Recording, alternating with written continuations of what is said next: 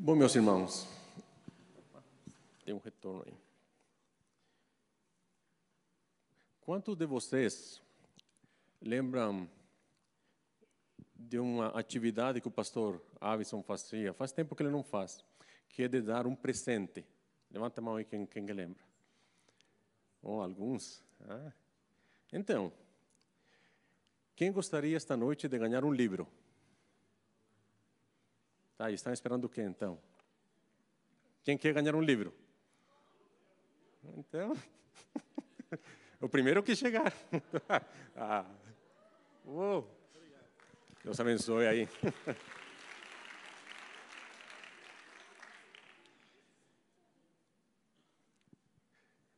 Meus irmãos, quem gostaria de ir para Roma? Não, não precisam correr, tá?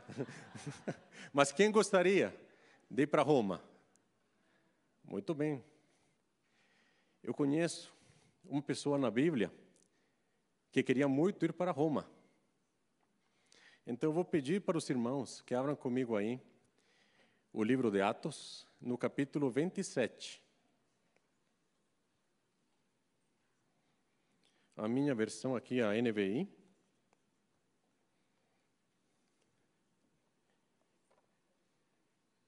Então, Atos 27, vamos começar no versículo 13. Amém? Começando a soprar suavemente o vento sul, eles pensaram que haviam obtido o que desejavam. Por isso levantaram âncoras e foram navegando ao longo da costa de Creta. Pouco tempo depois, desencadeou-se da ilha um vento muito forte, chamado Nordeste. O navio foi arrastado pela tempestade, sem poder resistir ao vento. Assim, cessamos as manobras e ficamos à deriva. Passando ao sul de uma pequena ilha chamada Clauda, foi com dificuldade que conseguimos recolher o barco salva-vidas. Levantando-o, lançaram mão de todos os meios para reforçar o navio com cordas. E temendo que ele encalhasse nos bancos de areia de Sirte, baixaram as velas e deixaram o navio à deriva. No dia seguinte, sendo violentamente castigados pela tempestade, começaram a lançar fora a carga. No terceiro dia, lançaram fora, com as próprias mãos, a armação do navio não aparecendo nem sol, nem estrelas por muitos dias, e continuando a abater-se sobre nós grande tempestade, finalmente perdemos toda a esperança de salvamento. Visto que os homens tinham passado muito tempo sem comer, Paulo levantou-se diante deles e disse: Senhores, deviam ter aceitado o meu conselho de não partir de Creta pois assim teriam evitado este dano e prejuízo. Mas agora recomendo-lhes que tenham coragem, pois nenhum de vocês perderá a vida, apenas o navio será destruído. Pois ontem à noite apareceu-me um anjo do Deus a quem pertenço e a quem adoro, dizendo-me: Paulo, não tenha medo. É preciso que você compareça perante César. Deus, por sua graça, deu-lhe as vidas de todos os que estão navegando com você. Assim, tenham ânimo, senhores. Creio em Deus que acontecerá do modo como me foi dito. Devemos ser arrastados para alguma ilha.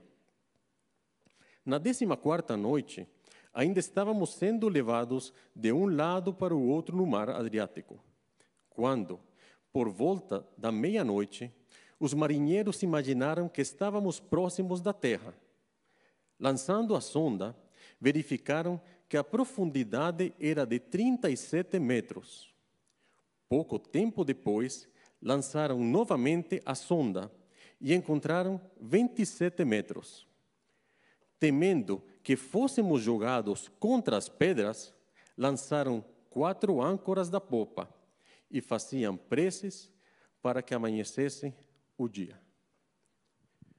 Eu vou pedir para os irmãos fecharem os olhos, vamos orar mais uma vez. Pai amado e bendito, nós te agradecemos, Senhor, porque estamos reunidos aqui nesta noite. E pedimos, Senhor, que teu Espírito Santo venha abrir as tuas escrituras para nós nesta noite, Senhor. Que teu Espírito Santo venha nos dar entendimento da tua palavra, Senhor.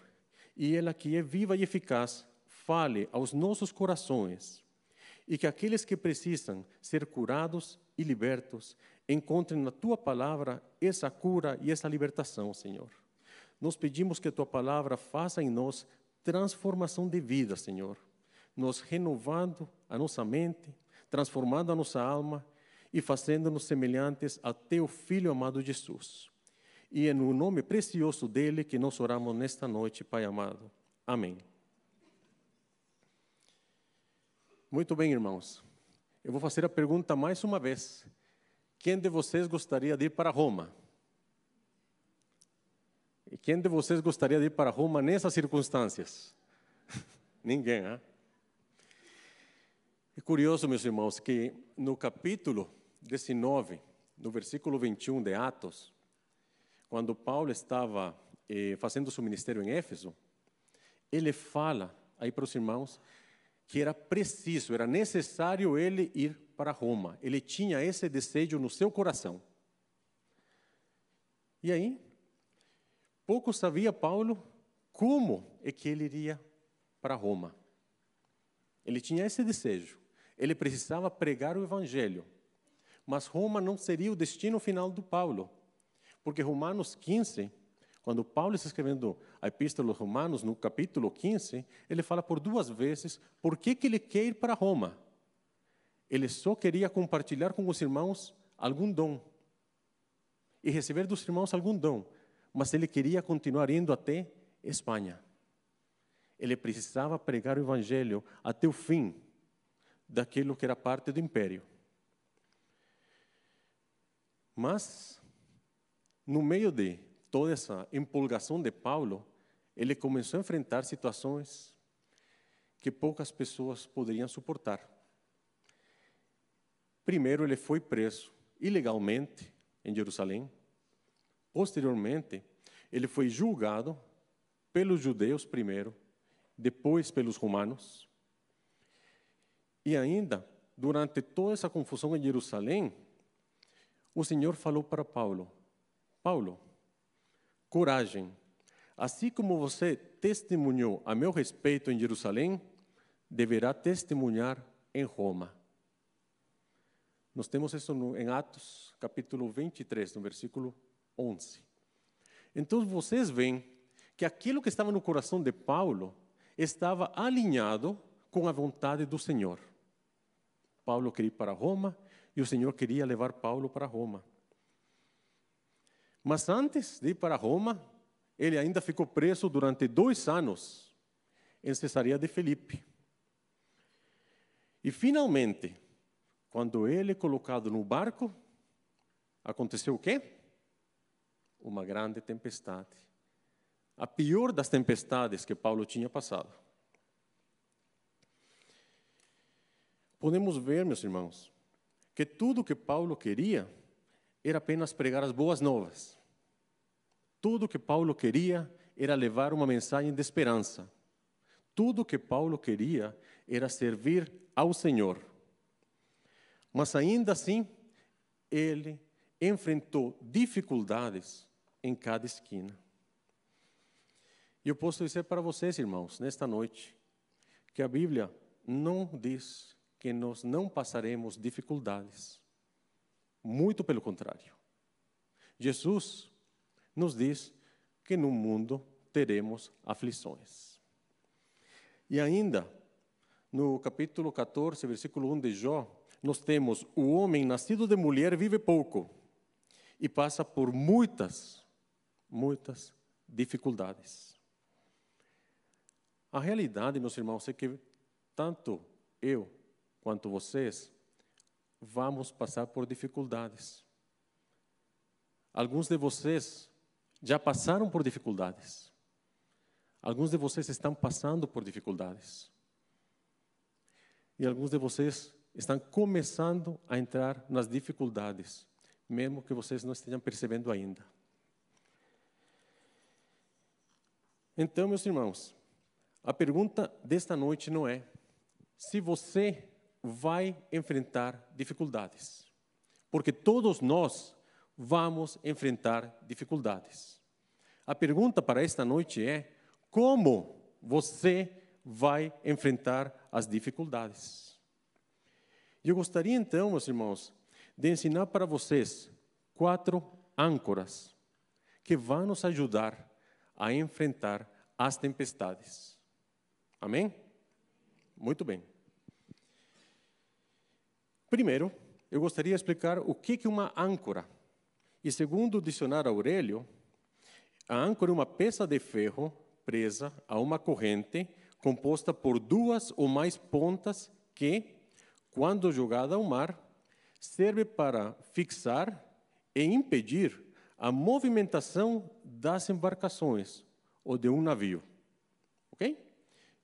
Tendo isso em mente, eu peço por favor que abram aí no livro de Atos 27 e vamos ler o que está escrito no versículo 29.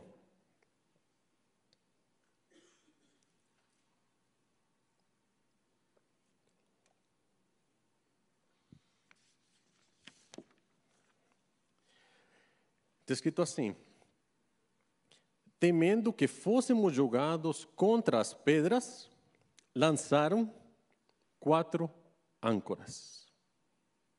Ok? Por que, que eles lançaram quatro âncoras? O que, que o texto nos diz? Muito simples. Temendo que fôssemos jogados contra as pedras para manter a embarcação fixa, firme, para manter a embarcação inabalável, certo? E aqui nós temos, irmãos, um princípio espiritual muito importante. Nós precisamos que o Espírito Santo nos mostre, dentro desta passagem, aonde que nós vamos encontrar essas quatro âncoras para não sermos inabaláveis. Uma âncora, meus irmãos, ela pode ser definida como aquilo que dá estabilidade, como aquilo que traz segurança, como aquilo que traz proteção no meio de uma tempestade. Uma âncora é aquilo em que nós nos seguramos quando nada mais faz sentido na nossa vida. Uma âncora é aquilo que seguramos quando nós não temos mais respostas. Uma âncora é o que nós seguramos quando estamos no navio há 14 dias e a tempestade continua batendo no nosso barco. Uma âncora é o que seguramos quando o inferno joga tudo contra nós e a gente acha que não pode escapar. Nós precisamos de âncoras. Uma âncora que você precisa quando você já tentou tudo e não está dando nada certo. Uma âncora é o que você segura quando tudo que você podia fazer, fez e não está funcionando. Entenderam o que é uma âncora, meus irmãos? Paulo e todos aqueles que estavam naquele navio, eles estavam passando perigo. Eles precisavam alguma coisa para tranquilizar o seu coração. Eles temiam por as suas vidas e com toda razão. E esta noite, então, eu queria compartilhar com vocês as âncoras que eles utilizaram para se firmar. Porque essas âncoras, meus irmãos, estão disponíveis para todos nós. Amém? Muito bem. Vamos ler então Atos 27, 3. E vamos ver aí a primeira âncora. Diz assim: Pois ontem à noite apareceu-me um anjo do Deus a quem pertenço e a quem adoro. Mesmo no meio daquela tempestade, Paulo descobre que não está sozinho. O que que o Paulo fez? Ele foi procurar o Senhor. E o Senhor mandou a resposta. no meio da pior tempestade que Paulo estava passando, Deus mandou um mensageiro para Paulo. Esse mensageiro veio fazer o quê? Para ministrar paz no seu coração. E aqui, meus irmãos, podemos observar uma semelhança com aquilo que estava acontecendo com Jesus lá no Getsemane, um pouco antes de ser levado. Jesus falou para seus discípulos mais próximos, Pedro, Tiago e João, que a sua alma estava triste até a morte. Ele foi orar e ele pede para o Pai apartar esse cálice, se for possível, mas que não fosse feita a vontade dele.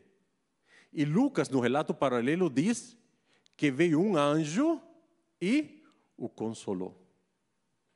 Da mesma forma, quando Paulo foi procurar o Senhor, veio um anjo e consolou Paulo com essas palavras, meus irmãos. Qual é a primeira âncora? A primeira âncora é a presença de Deus. O que nós precisamos como primeira âncora quando estamos passando por um momento de dificuldade é a presença de Deus. Amém? Independentemente de qual tempestade nós estamos passando, meus irmãos, precisamos procurar a presença de Deus e entender que Deus sempre ele sempre, Ele sempre está conosco. O que que Jesus fala para os discípulos lá em Mateus 28, 20, na grande comissão? Eis que eu estarei convosco todos os dias. Até quando? Até o fim dos tempos, final dos séculos. Você está sozinho? Não. Você não está sozinho. E sabe o que o autor de Hebreus diz? Lá em Hebreus 15, desculpa, Hebreus 13: Nunca te deixarei sozinho, nunca o abandonarei. Amém? E o que que nós aprendemos no salmo mais conhecido? Salmo 23, versículo 4. Mesmo que eu ande pelo vale da sombra e da morte, não temerei mal algum. Por quê? Porque tu estarás comigo. Aleluia, meus irmãos. Por favor, abra sua Bíblia no Salmo 139. E permita que o Espírito Santo ministre a sua palavra, o que ele mesmo soprou no seu coração. Senhor, tu me sondas e me conheces. Sabes quando me sento e quando me levanto. De longe percebes os meus pensamentos. Sabes muito bem quando trabalho e quando descanso. Todos os meus caminhos te são bem conhecidos. Antes mesmo que a palavra me chegue à língua, tu já conheces inteiramente, Senhor. Tu me cercas por trás e pela frente, e pões a tua mão sobre mim. Tal conhecimento é maravilhoso demais e está além do meu alcance, e tão elevado que não o posso atingir. Para onde poderia eu escapar do teu espírito? Para onde poderia fugir da tua presença? Se eu subir aos céus, lá estás. Se eu fizer a minha cama na sepultura, também lá estás. Se eu subir com as asas da alvorada e morar na extremidade do mar, mesmo ali, a tua mão direita me guiará e me sustentará. Eu quero dar uma palavra para vocês, meus irmãos, nesta noite, uma palavra que renove as nossas mentes, que traga cura e traga libertação.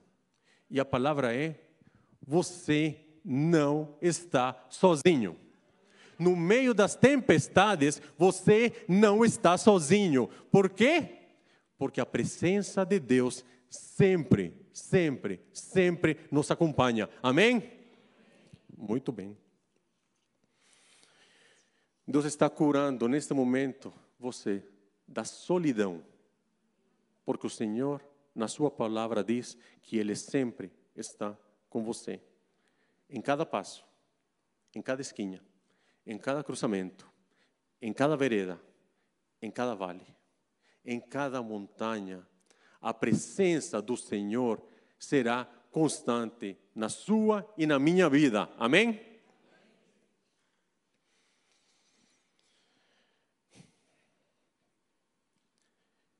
Eu sei que seria muito bom, meus irmãos, se nós pudéssemos ver o Senhor fisicamente.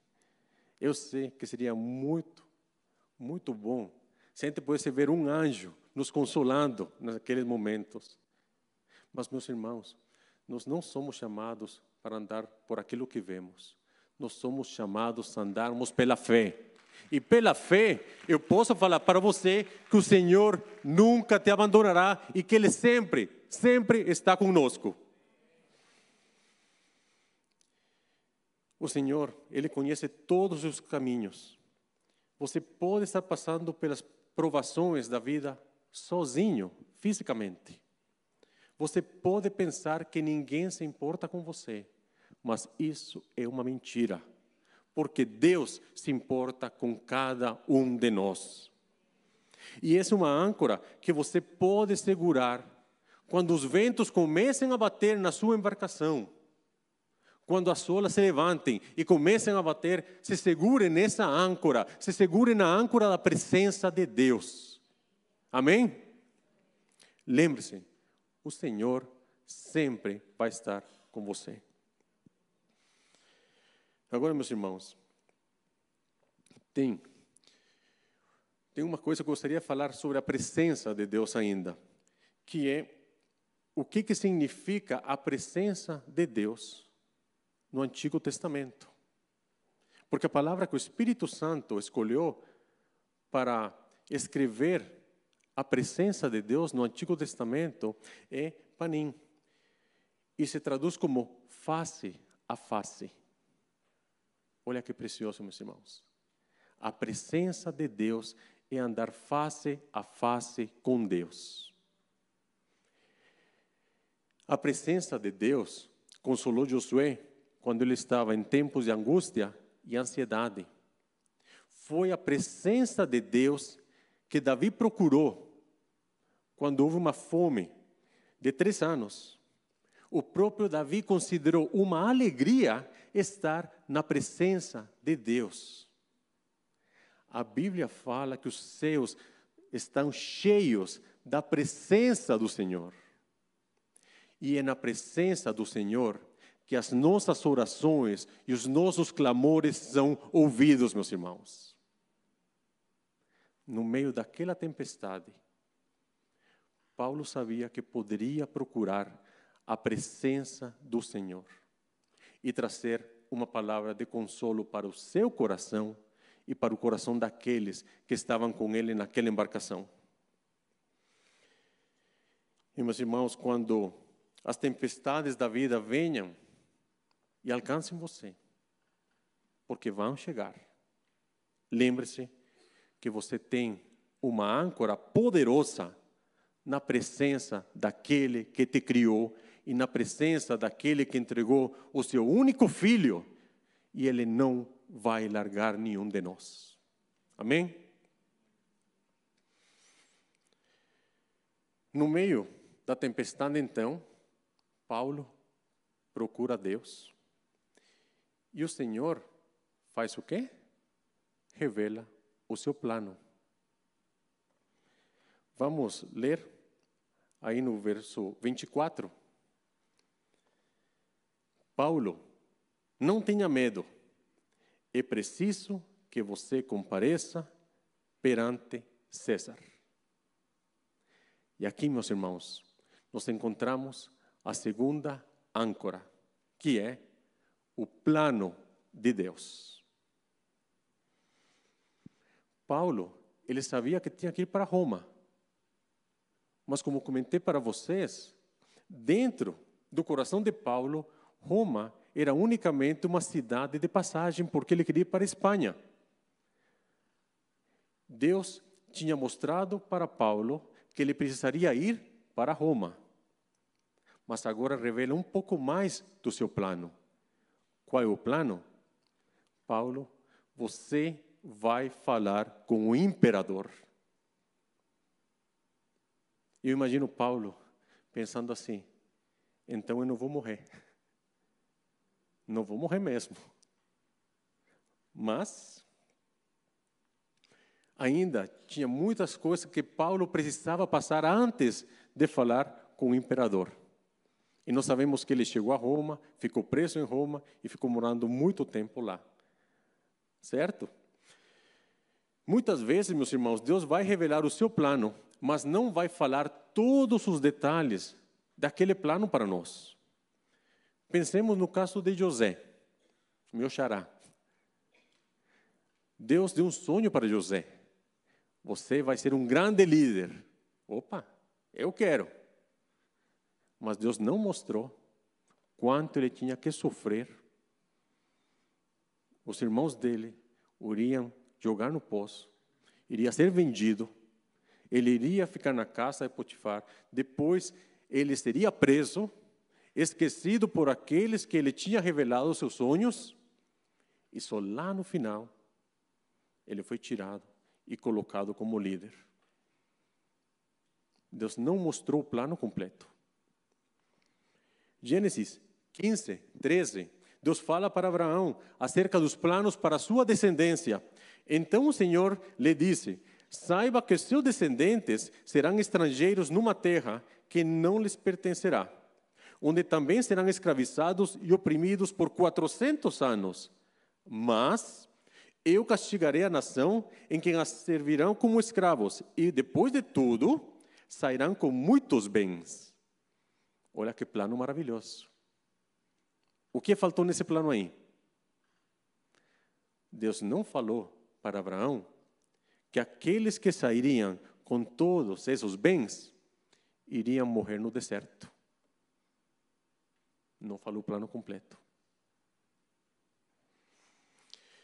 Por causa dessa obediência, o povo de Judá foi levado cativo para a Babilônia, mas Deus tinha um plano para eles. Jeremias 29, 10 e 11. Assim diz o Senhor: quando se completarem os 70 anos da Babilônia, eu cumprirei a minha promessa em favor de vocês, de trazê-los de volta para este lugar, porque sou eu que conheço os planos que tenho para vocês, diz o Senhor. Planos de fazê-los prosperar e não de lhes causar dano, planos de dar-lhes esperança e um futuro. Nós sabemos que Deus pode fazer todas as coisas, meus irmãos. Nós sabemos que Deus tem planos para nossas vidas, mas nós precisamos entender que Deus não vai revelar para nós o plano completo mas precisamos entender que Deus tem o poder para cumprir seus planos e nos levar em segurança até os planos e o propósito que Ele tem para nós. Amém? Isso significa que todo plano tem um propósito. Toda tempestade tem um propósito. Eu gostaria que os irmãos abrissem Isaías 53. Por causa do tempo, não vou ler, mas eu quero que vocês observem algumas coisas muito importantes nos versículos aí. Vamos abrir no verso 3 de Isaías 53.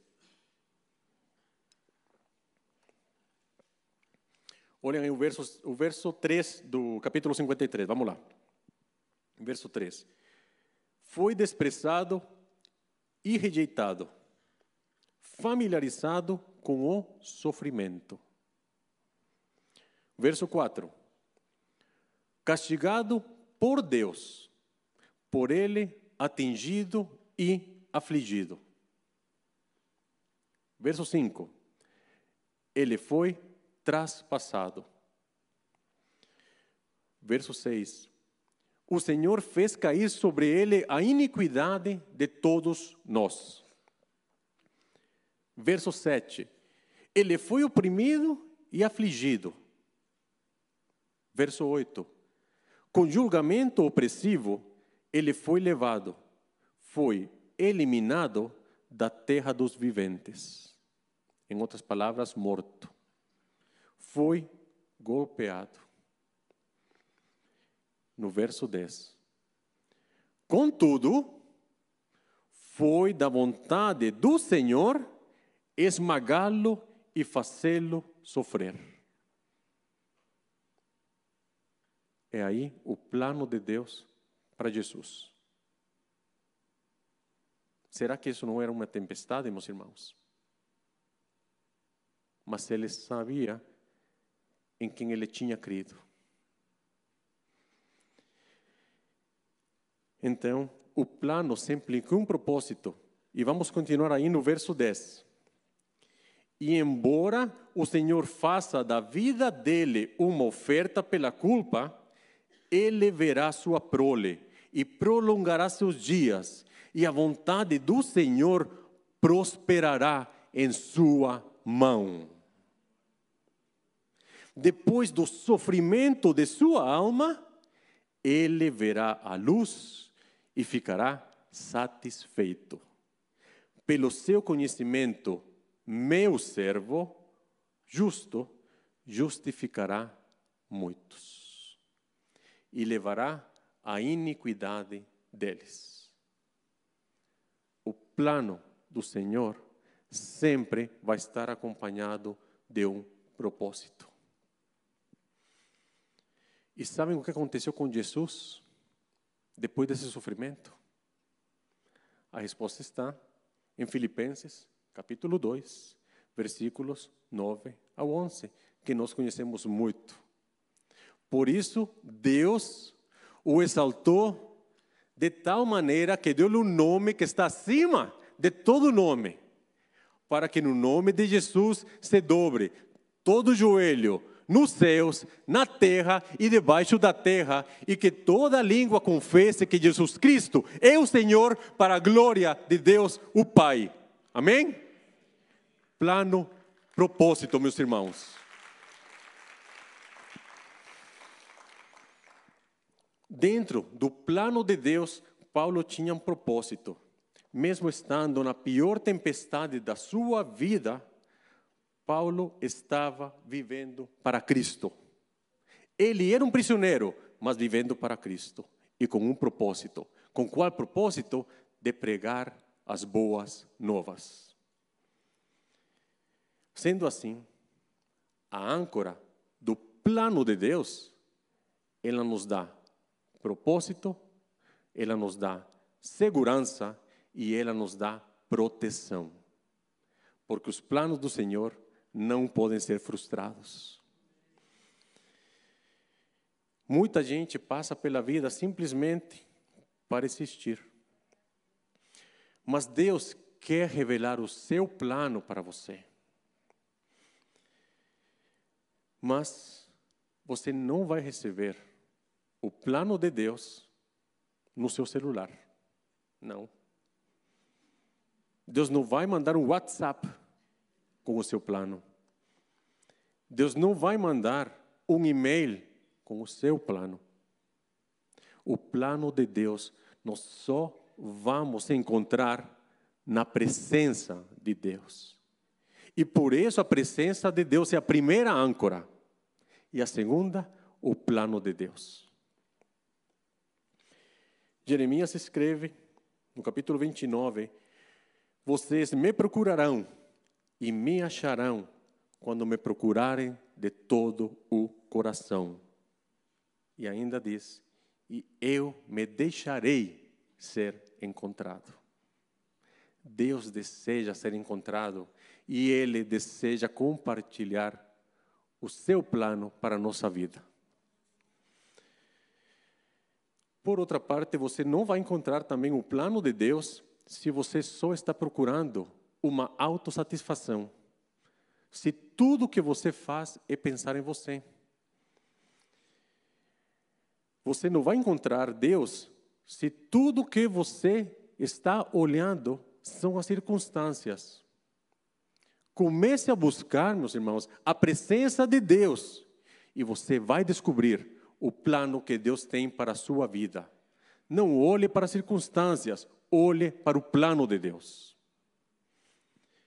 Assim você vai receber uma âncora que vai segurar a sua alma de tal forma que os portões do inferno não vão poder abalar. Amém? Deus quer você liberto do desespero, da ansiedade e da angústia. Quem quer ser liberto do desespero, da ansiedade e da angústia? Amém? Então, meus irmãos, precisamos buscar o plano de Deus. Amém? Deus quer que você o conheça e que confie nele. E faltam ainda duas âncoras. Enquanto Paulo ele enfrentava essa tempestade, o Senhor veio então, se revela a ele, manda um mensageiro para ele e mostra o plano. Mas também dá o quê? Ele dá uma promessa. Vamos ler aí. No verso 24 ainda, capítulo 27. Deu-lhe as vidas de todos os que estão navegando com você. Então, meus irmãos, a terceira âncora são, a, aliás, é, é, a terceira âncora é as promessas de Deus. Paulo agora conta com três âncoras: a presença de Deus, o plano de Deus e a promessa de Deus.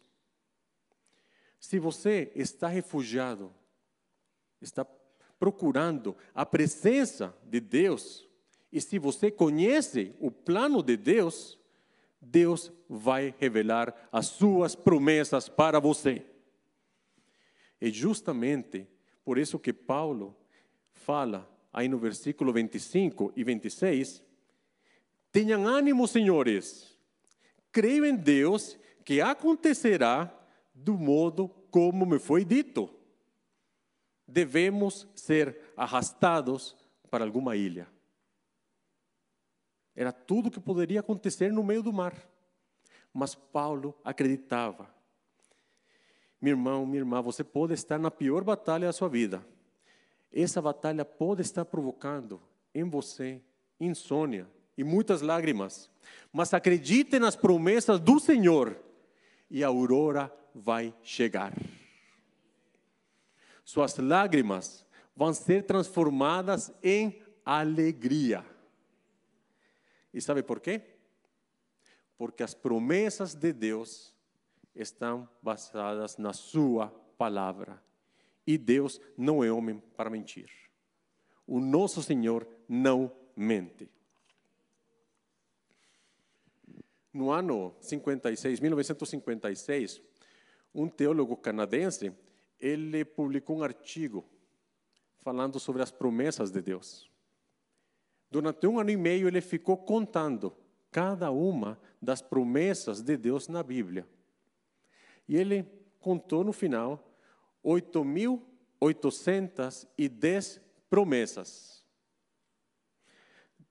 Dessas promessas, 7.487 são promessas de Deus para o homem.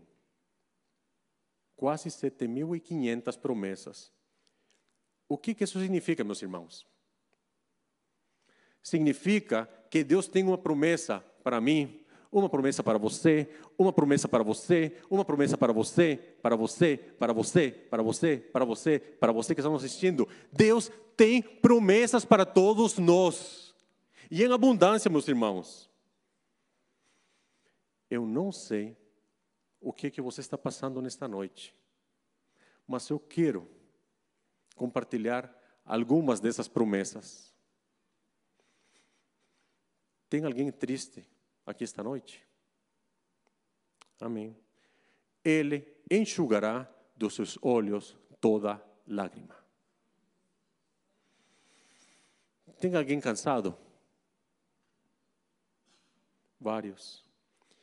Venham a mim todos os que estão cansados e sobrecarregados, e eu lhes darei alívio. Tem alguém com medo? Por isso, não tema, pois estou com você.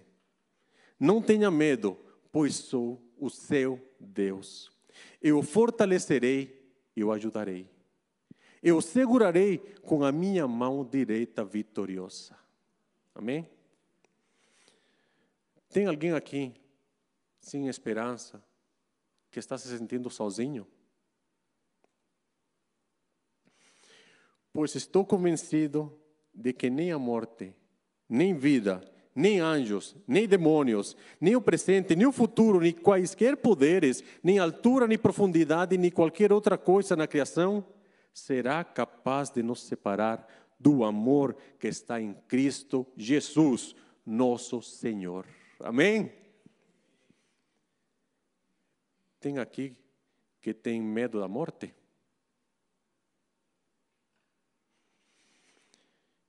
Porque Deus amou tanto o mundo que deu seu Filho unigênito para que todo aquele que nele crê não pereça, mas tenha a vida eterna. Deus quer libertar você esta noite da incredulidade. Amém? Deus quer que você confie nas suas promessas. As promessas do Senhor são a nossa terceira âncora, meus irmãos. O apóstolo Paulo, ele olhou para o céu, de onde veio sua ajuda, na presença do Senhor. O Senhor deu um plano, e agora o Senhor dá a sua promessa de que todos seriam salvos. Eu posso prometer para vocês que Deus vai proteger cada um de nós no meio das nossas tempestades e vai nos levar para o porto seguro da sua glória. Amém? Mas é preciso que nós nos libertemos da nossa autoconfiança.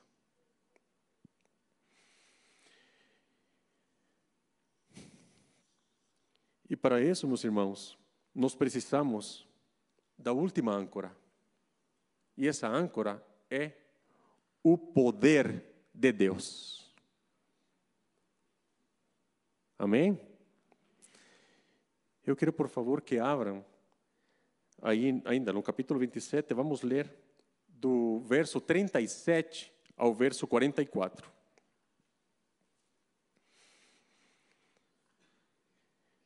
Estavam a bordo 276 pessoas. Depois de terem comido até ficarem satisfeitos, aliviaram o peso do navio, atirando todo o trigo ao mar. Quando amanheceu, não reconheceram a terra, mas viram uma enseada com uma praia, para onde decidiram conduzir o navio, se fosse possível. Cortando as âncoras, deixaram-nas no mar desatando ao mesmo tempo as cordas que prendiam os lemes. Então, alçando a vela da proa ao vento, dirigiram-se para a praia. Mas o navio encalhou num banco de areia, onde tocou fundo. A proa encravou-se e ficou imóvel. E a popa foi quebrada pela violência das ondas. Os soldados resolveram matar os presos para impedir que alguns deles fugissem, jogando-se ao mar. Mas o centurião queria poupar a vida de Paulo que os e os impediu de executar o plano. Então ordenou aos que sabiam nadar que se lançassem primeiro ao mar em direção à terra. Os outros teriam que se salvar em tábuas ou pedaços do navio. Vamos ler todos juntos esse final? Dessa forma, todos chegaram salvos em terra. Todos chegaram salvos em terra. O poder de Deus. Quando Deus promete, Deus vai cumprir. Quando nós acreditamos nas promessas do Senhor, nós vamos experimentar o poder do Senhor. E por isso, nesta noite, Ele está livrando você da incredulidade. Quando estiver em uma tempestade, esteja ancorado no forte poder daquele que pode acalmar os ventos. Deus, ele é capaz de resolver tudo e ele vai ajudar você no meio da sua tempestade. Ele tem o poder para manter você em segurança durante a tempestade. Eu vou pedir para os levitas virem aqui e vamos encerrando a nossa ministração, meus irmãos.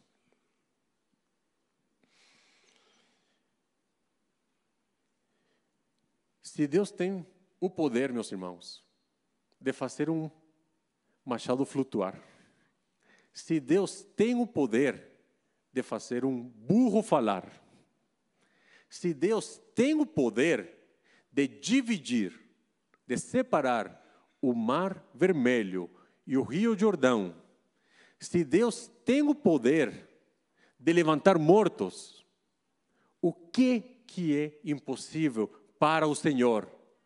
Nada, nada é impossível para o nosso Deus. Amém?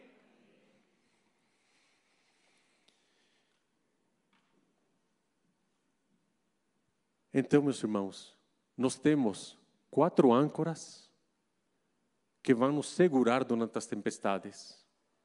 A âncora da presença de Deus, a âncora do plano de Deus, a âncora das promessas de Deus e a âncora do poder de Deus. Mas quando eu vejo essas quatro âncoras, meus irmãos, o que eu vejo é uma cruz. Eu vejo no topo dessa cruz a âncora da presença de Deus, guardando você, guiando você, iluminando você. Na base, eu vejo o plano de Deus, mostrando-lhe o caminho por onde você tem que andar. De um lado, eu vejo as promessas de Deus, onde nós precisamos nos firmar. Mas do outro lado, eu vejo o poder de Deus quando essas promessas se cumprem. Amém? Essas quatro âncoras, meus irmãos, vão manter você inabalável durante as tempestades. Mas além de tudo, essas quatro âncoras, elas podem ser encontradas numa pessoa, em Jesus. Ele é Deus, Ele tem e conhece os planos de Deus para você. Ele tem todas as promessas para a nossa vida. E Ele tem todo o poder de Deus. Ele é a nossa âncora segura. Uma serva do Senhor do século passado, a Cori Timbum, escreveu assim: Quando Jesus segura sua mão, ele o mantém firme. Quando Jesus o mantém firme, ele o conduz por toda a sua vida. Quando Jesus o conduz por toda a sua vida, ele o traz em segurança para casa. Meu irmão, minha irmã, você colocou as âncoras do Senhor profundamente no mar da sua tempestade nesta noite? Se você ainda não jogou essas âncoras, eu gostaria de encorajar você a vir aqui no altar. Pode levantar e pode vir aqui no altar. e jogar essas âncoras diante do Senhor e dizer: Senhor, eu quero mais da tua presença, porque eu sei que não estou sozinho, eu não estou sozinha. Senhor, eu quero mais conhecer os teus planos, porque sei que teus planos não podem ser frustrados. Quais são os teus planos para a minha vida? Se você tem algum problema com incredulidade, venha aqui no altar e jogue essa âncora das promessas de Deus e fale: Senhor, me ajude a acreditar nas tuas promessas. E se você ainda não viu o poder de Deus, venha aqui na frente. Abra seu coração para Deus e experimente. A Bíblia nos ensina: provai e vede que o Senhor é bom. Amém? Eu peço para a igreja ficar em pé, para os ministros virem aqui ministrarem, os pastores, enquanto adoramos o Senhor. Eu vou pedir para vocês que estão aqui na frente ficarem em pé. Podem fechar os seus olhos e repetir esta oração comigo. Senhor, não posso consertar a minha situação. Não posso acalmar os mares revoltos da minha vida. Não posso acalmar os ventos que sopram contra mim. Preciso da sua ajuda. Pela fé, lanço as âncoras da sua presença dos seus planos, das suas promessas e do seu poder em meu mar tempestuoso.